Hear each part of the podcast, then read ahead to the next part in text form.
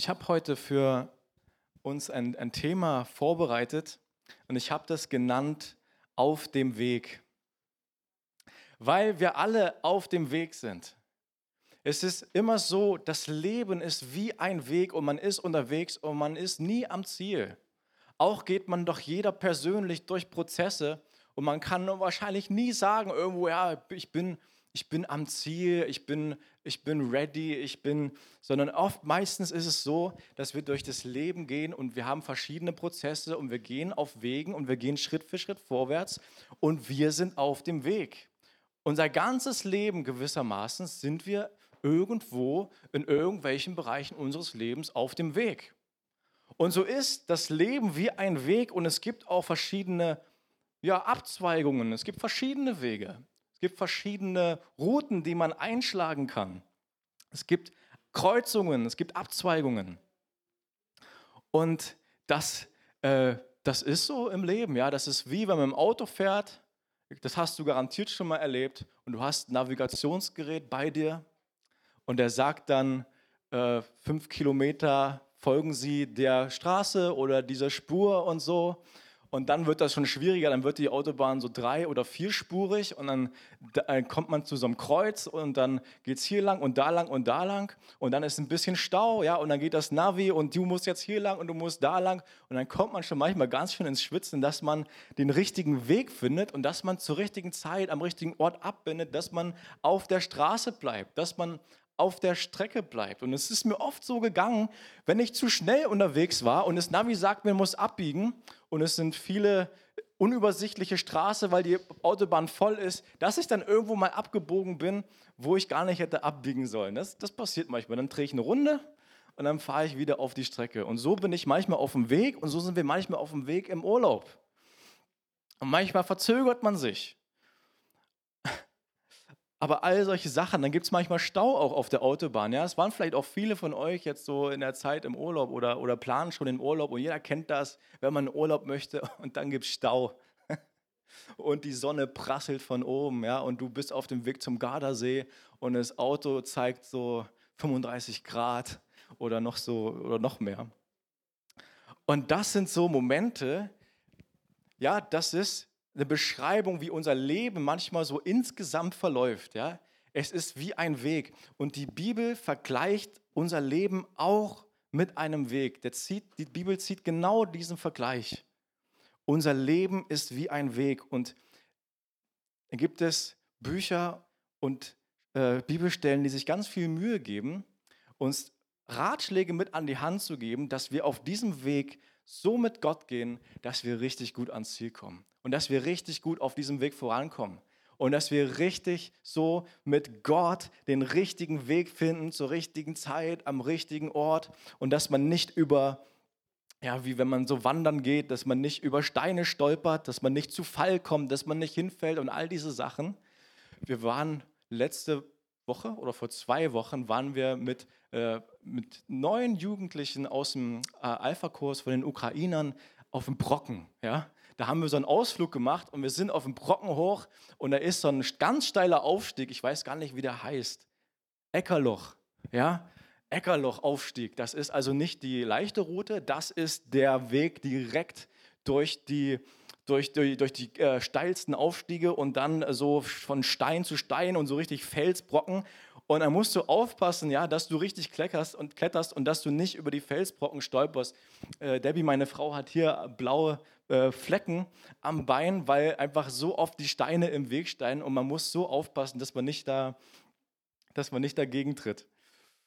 Und so ist unser Leben manchmal wie ein Weg, hat seine Herausforderungen, hat manchmal seine Tücken, aber was ist das für ein schöner Weg?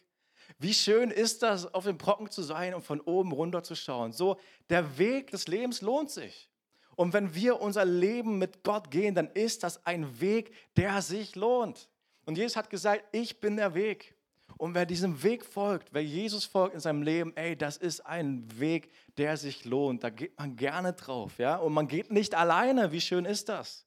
Wir, jeder von uns geht mit Jesus. Egal wie viele Personen in deinem Haushalt wohnen, jeder von uns geht mit Jesus. Und wir als Gemeinde, wir alle, wir gehen zusammen, wir sind gemeinsam auf dem Weg.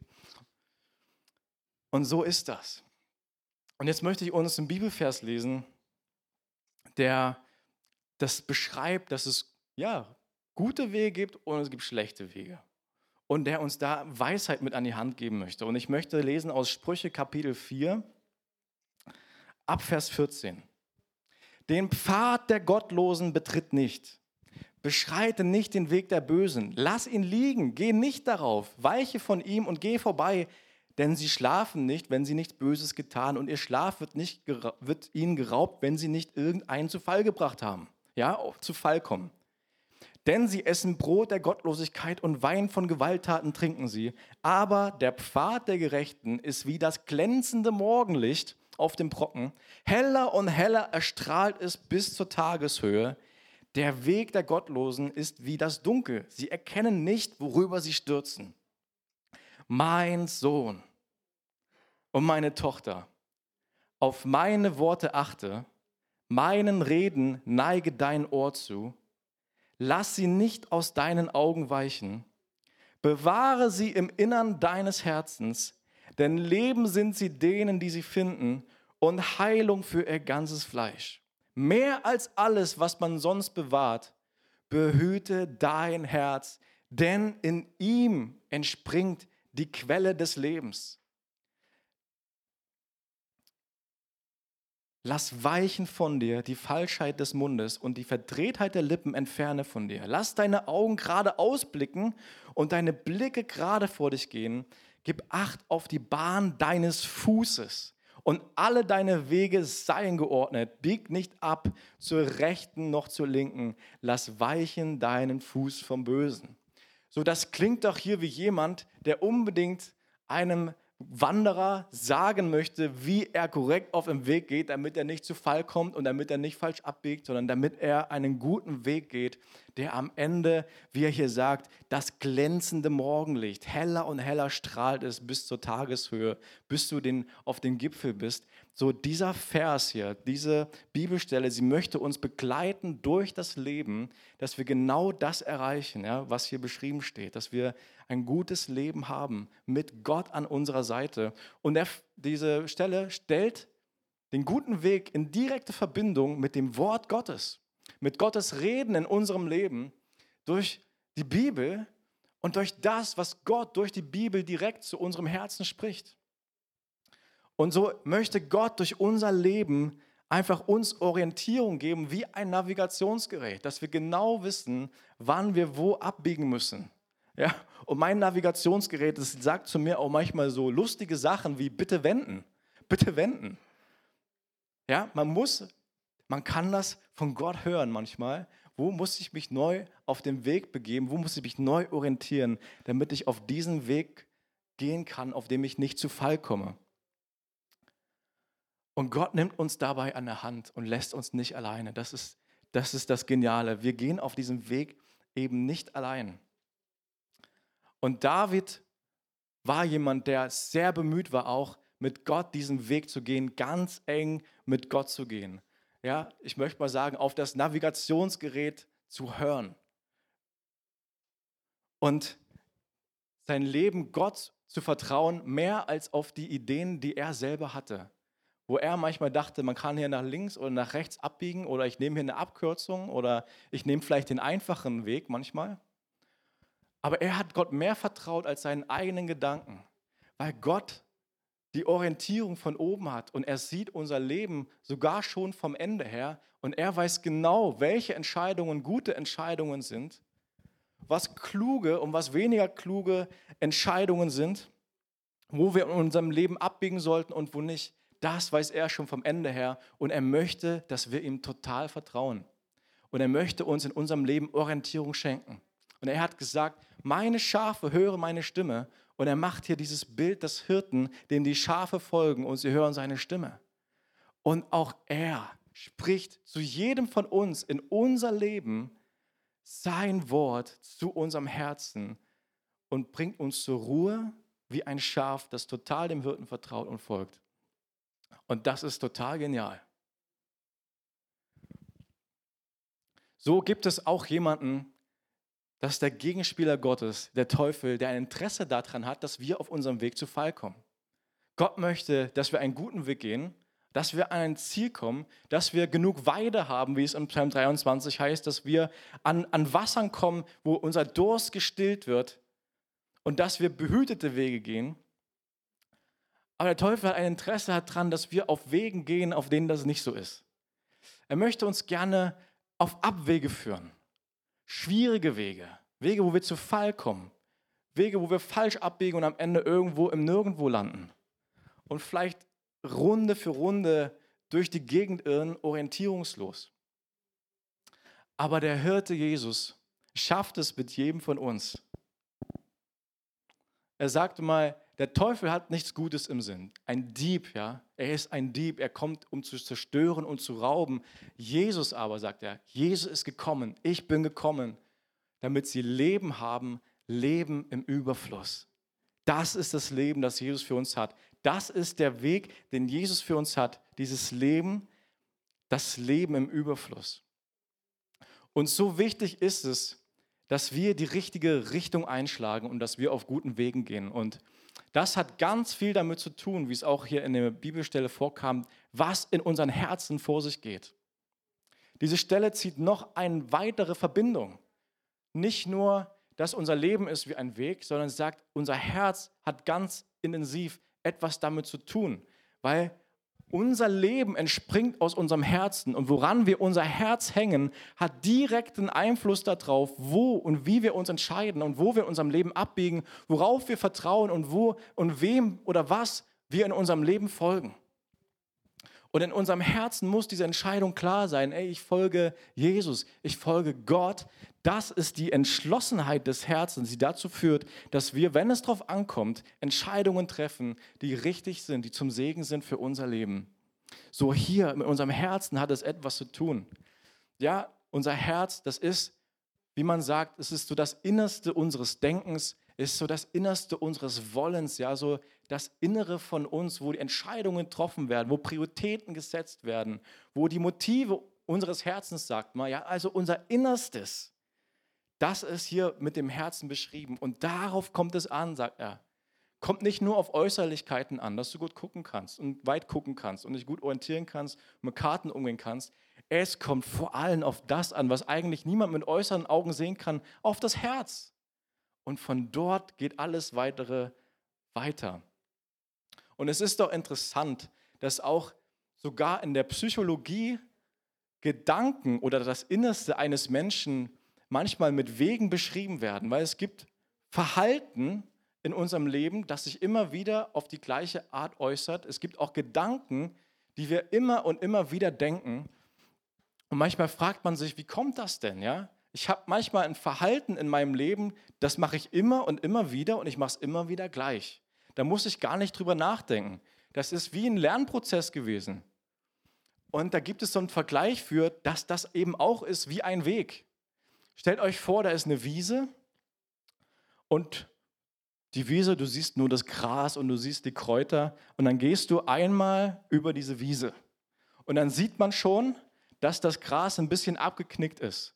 Dann kannst du sehen, aha, ich sehe ein paar abgeknickte Grashalme. Gehst du noch einmal drüber dann ist es schon relativ platt. Gehst du noch einmal drüber, es wird immer platter. Irgendwann siehst du schon so richtig so, wow, das ist schon wie ein Trampelpfad. Irgendwann, dann ist gar kein Gras mehr da, dann, dann liegt die Erde blank. Und wenn du noch ein paar Mal drüber legst, ja, dann hast du so einen richtigen Weg über deine Wiese gebahnt. Je öfter du gehst, desto fester wird der Weg. Und solche Dinge gibt es in unserem Leben auch. Und wenn dieser Weg einmal ist, dann muss man gar nicht mehr drüber nachdenken. Man weiß ganz genau, wo es lang geht, weil du den Weg ganz klar vor dir siehst. Und das gibt es gut manchmal in unserem Leben, gibt aber auch weniger gut. Es gibt Verhaltensmuster in unserem Leben, die haben wir so oft immer wieder gleich gemacht, dass wir gar nicht mehr drüber nachdenken müssen, die spulen sich von ganz alleine ab. Da gibt es Dinge, das ist bei jedem von uns anders, die bringen uns auf die Palme, oder? Also schon mal, kannst du Kannst du nachvollziehen, was ich meine? Wenn ich sage, es gibt Dinge, die bringen mich auf die Palme, dann muss ich gar nicht drüber nachdenken. Jemand sagt ein Wort oder jemand macht äh, etwas und äh, ja, dann bin ich, bin ich auf der Palme. Das ist wie ein Weg, den ich oft gelaufen bin und das läuft dann ohne drüber nachzudenken. Plötzlich hänge ich in Gefühlen, wo ich gar nicht wusste, das wollte ich eigentlich gar nicht. Wo kommen die denn eigentlich her?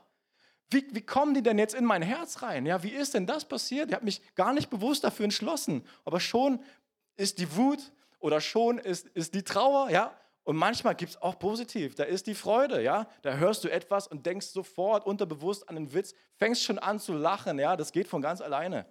Und das alles beschreibt so Wege, die in unserem Herzen gebahnt werden, zum Positiven und auch zum Negativen. Und es gibt Wege, ja, die sind nicht nur ein Weg, es gibt Dinge, also die sind wie Straßen, das sind schon befestigt, da kannst du mit dem Auto langfahren. Die sind wie eine Autobahn, die sind wie ein Highway. Da kannst du in Deutschland ohne Geschwindigkeitsbegrenzung voll Kanone, voll schnell fahren. Es gibt Verhaltensmuster, die sind so stark, da kommst du mit 200, 300, es war ja vor Monaten, war ja einer in den Medien, der ist über 400 km/h auf deutschen Autobahnen gefahren. Erinnert ihr euch daran? Das, das ging mal durch die Nachrichten. Das muss man sich mal vorstellen. Das Ding ist, wenn das ein Weg ist, der nicht gut ist und du fährst auf dem mit 400 km/h, in kürzester Zeit bist du an einem Ort, wo du nie hin wolltest. In kürzester Zeit bist du an einem Ort, den du vielleicht später bereust. Fahr fünf Minuten auf diesem Weg und du bist Kilometer mit einer hohen Geschwindigkeit schon am Ziel vorbei. Und das ist das, was wir nicht wollen. Und Jesus möchte uns neue Orientierung geben, möchte uns Weisheit geben, was sind denn solche Wege in unserem Leben, die in eine falsche Richtung führen. Und was sind so Lernprozesse gewesen, die diese Wege geformt haben. Manchmal gibt es dann so Auslöser, ein Wort oder etwas, wo man sich daran erinnert. Es gibt so Auslöser. Man sagt auch, es sind Triggerpunkte. Hast du schon mal gehört? Das triggert mich. Das ist so ein Triggerpunkt, das ist ein Auslöser und dann tschuh, schnappst du los auf diese Autobahn und bist im Windeseile schon am Ziel. Die Gedanken kommen von ganz alleine. Manch einer hängt dann in der Depression fest. Manch einer kriegt einen Lachkrampf, je nachdem, wo deine Autobahn hinführt.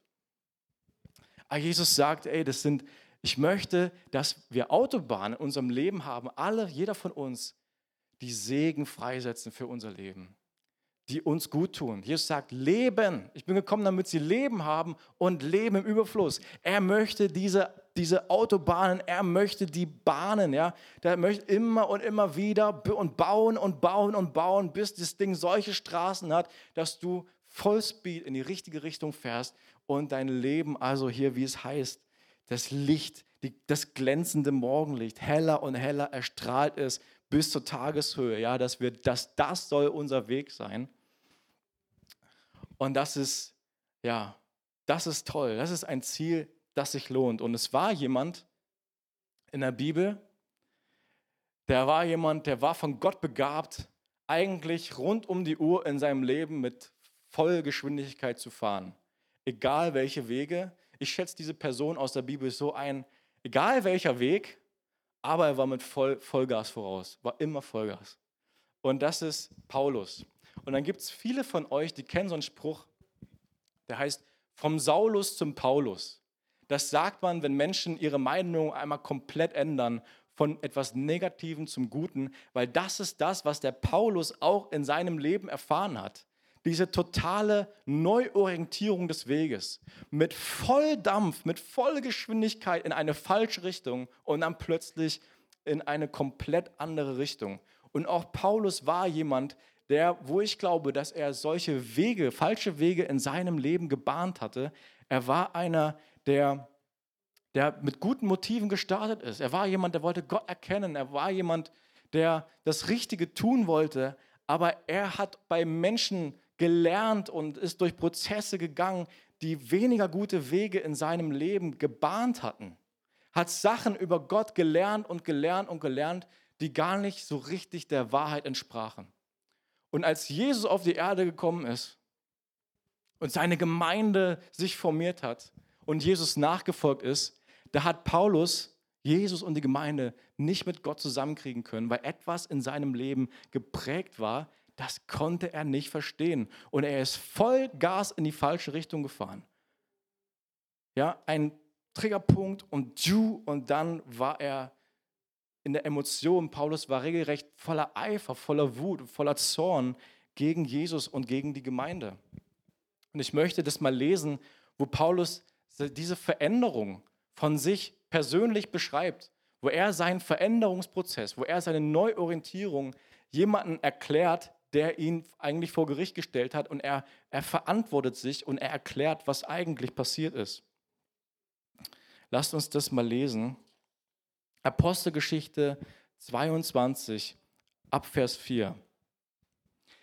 Dieser Eifer für Gott, sagt Paulus, war es auch, der mich dazu trieb, mit allen Mitteln gegen die neue Lehre vorzugehen und ihre Anhänger mit unerbittlicher Härte zu verfolgen. Hier spricht er von Jesus und der Gemeinde. Und die alle Menschen, die Jesus nachgefolgt sind, hat er mit unerbitterlicher Härte, wie es ja heißt, verfolgt. Männer wie Frauen ließ sich verhaften und ins Gefängnis bringen. Der Hohepriester und der gesamte Ältestenrat können das bestätigen. Von ihnen ließ ich mir sogar Empfehlungsbriefe an die jüdische Gemeinde in Damaskus geben. Ich reiste in jene Stadt, um auch dort die Anhänger der neuen Lehre der Gemeinde festzunehmen und sie dann in Ketten nach Jerusalem zu bringen zu lassen, wo sie bestraft werden sollten. Auf dem Weg nach Damaskus.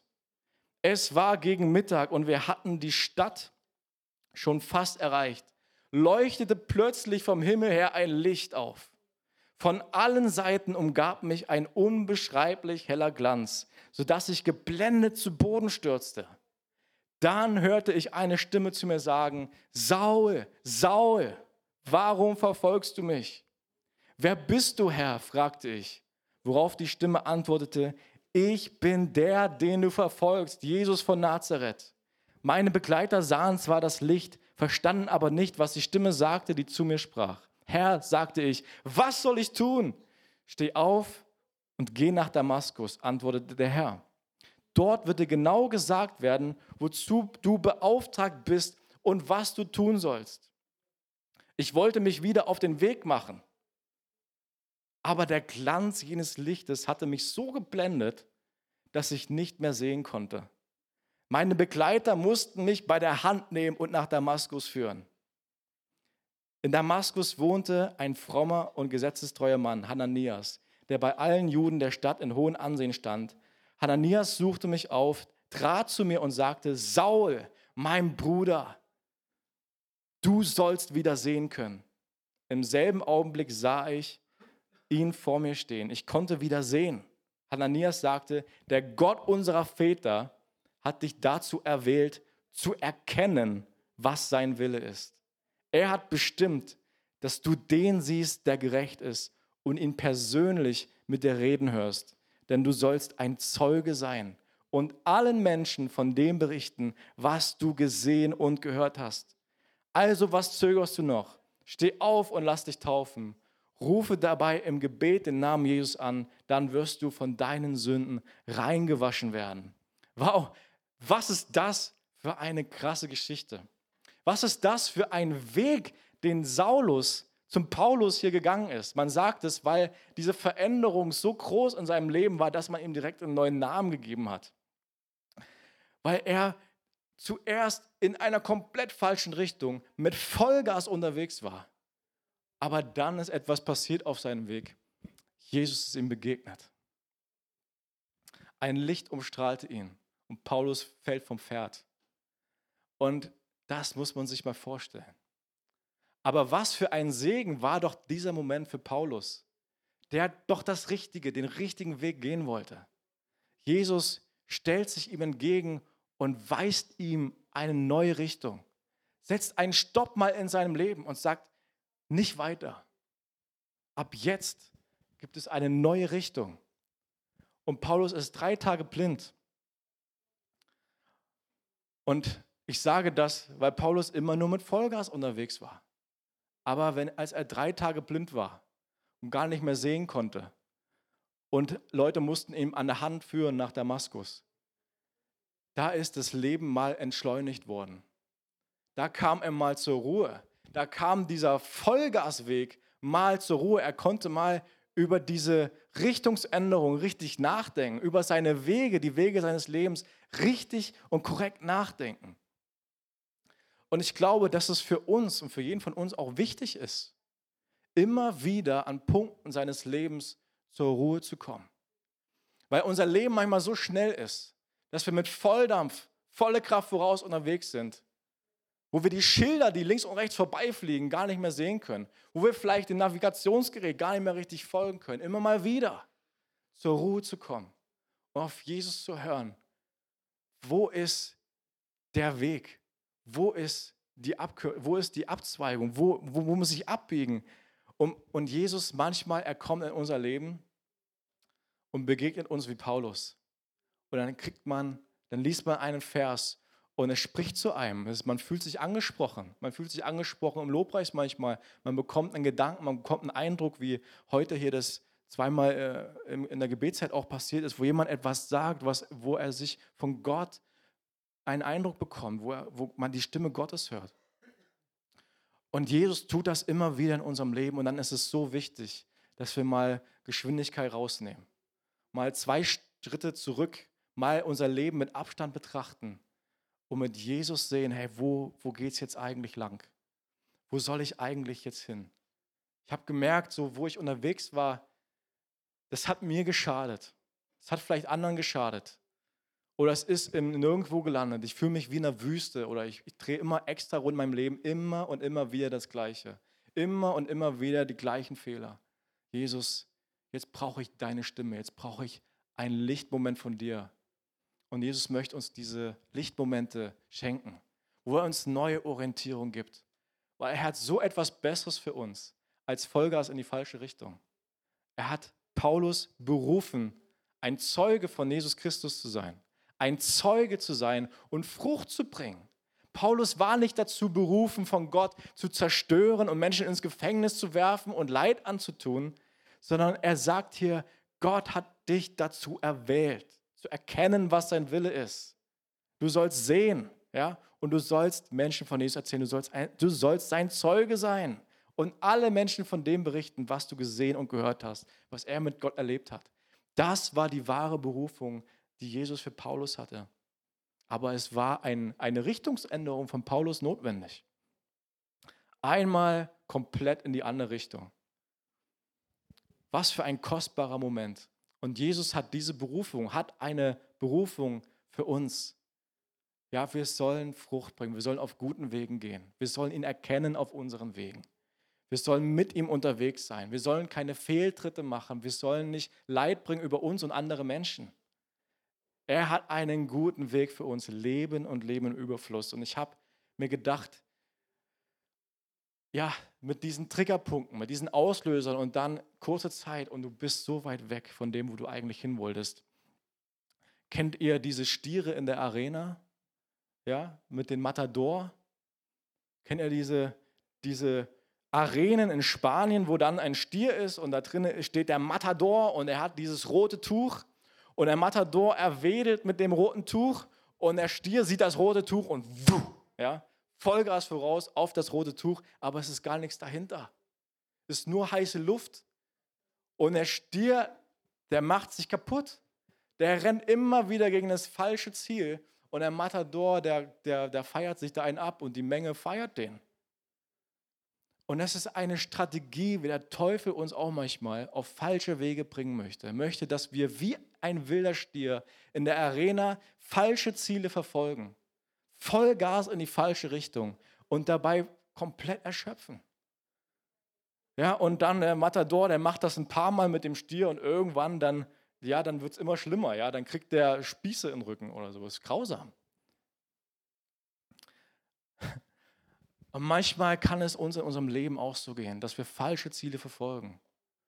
Etwas triggert und du bist nicht mehr am Kaffeetisch mit deiner Familie, du findest dich plötzlich in der Arena wieder, siehst überall nur rote Tücher und dann geht's los.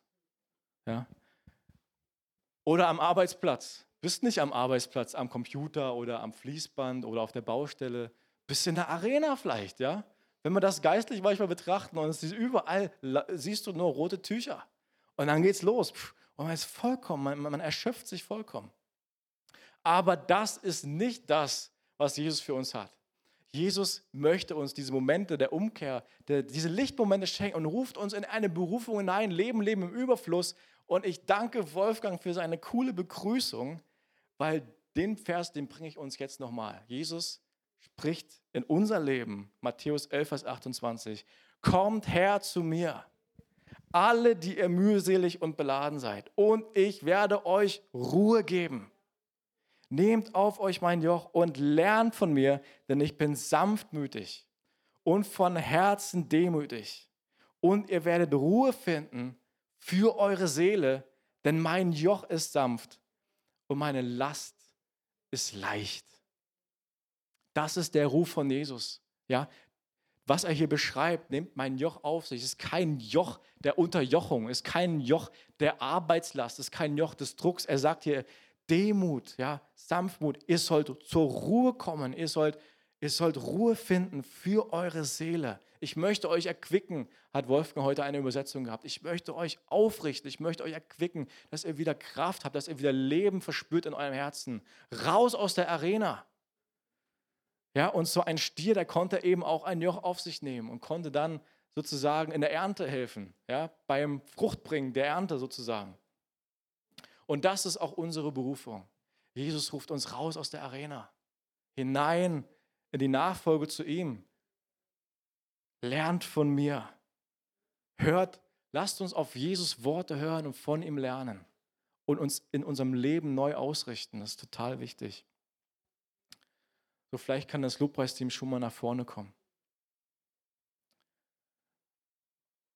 Und jetzt ist die Frage, hörst du diesen Ruf von Jesus auch in deinem Leben? Vertraust du ihm, dass er das mit deinem Leben auch kann? Weil ich glaube, dass jeder von uns in manchen Bereichen seines Lebens sich irgendwo in so einer Arena befindet, ja, wo du denkst, ich komme da nicht raus. Immer wieder das Gleiche. Immer wieder jage ich den Dingen hinterher und dann ist bloß heiße Luft und ich erschöpfe mich dabei vollkommen. Aber Jesus ruft uns raus. Lasst uns auf Jesus vertrauen. Und vielleicht spricht er zu einigen von uns jetzt im, im Herzen. Und vielleicht hast du jetzt Dinge auf deinem Herzen, hast Bereiche deines Lebens vor Augen. Dann möchte ich dich ermutigen, dass du diese Bereiche deines Lebens, wo du dich fühlst wie der Stier in der Arena, und du bist erschöpft, dass du diese Bereiche deines Lebens Jesus hinlegst und sagst ihm, ich höre deinen Ruf, Jesus. Komm her zu mir, die ihr mühselig und beladen seid. Ich will euch erquicken und Jesus, ich komme zu dir.